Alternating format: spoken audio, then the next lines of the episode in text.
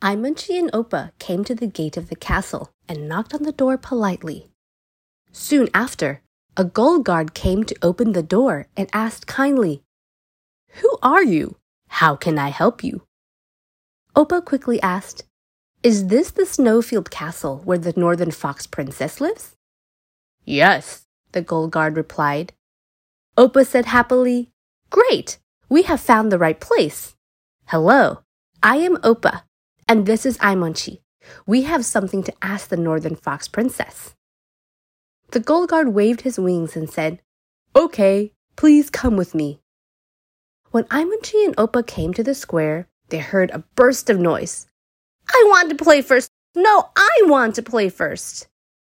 The Northern Fox Princess stood on the side watching the Gold Guards fight over a hockey game and didn't know what to do.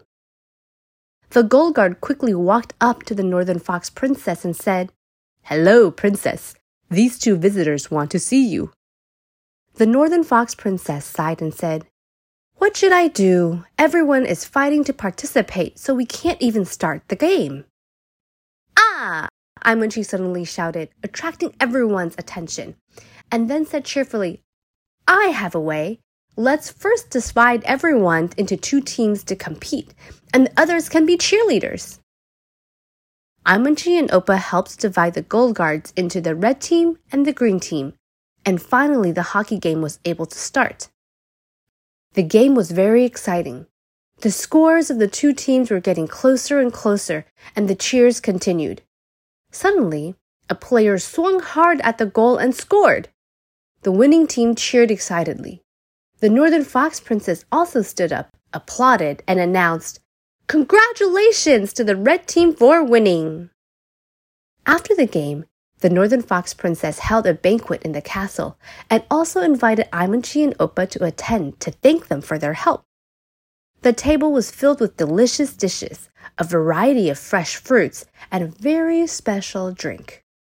Aimonchi took a sip of the drink and exclaimed, Wow, what kind of drink is this? It tastes so good. The Northern Fox Princess warmly introduced, This is called Snow Bubble. It is a drink developed by my grandmother. It can only be drunk here. That's great. Thank you for welcoming us, Aimonchi responded happily. Everyone had a lovely evening enjoying the food and company. Did Aimonchi and Oppa successfully borrow the blue ice stone in the end? Stay tuned for the next episode. Many more adventures are waiting for you.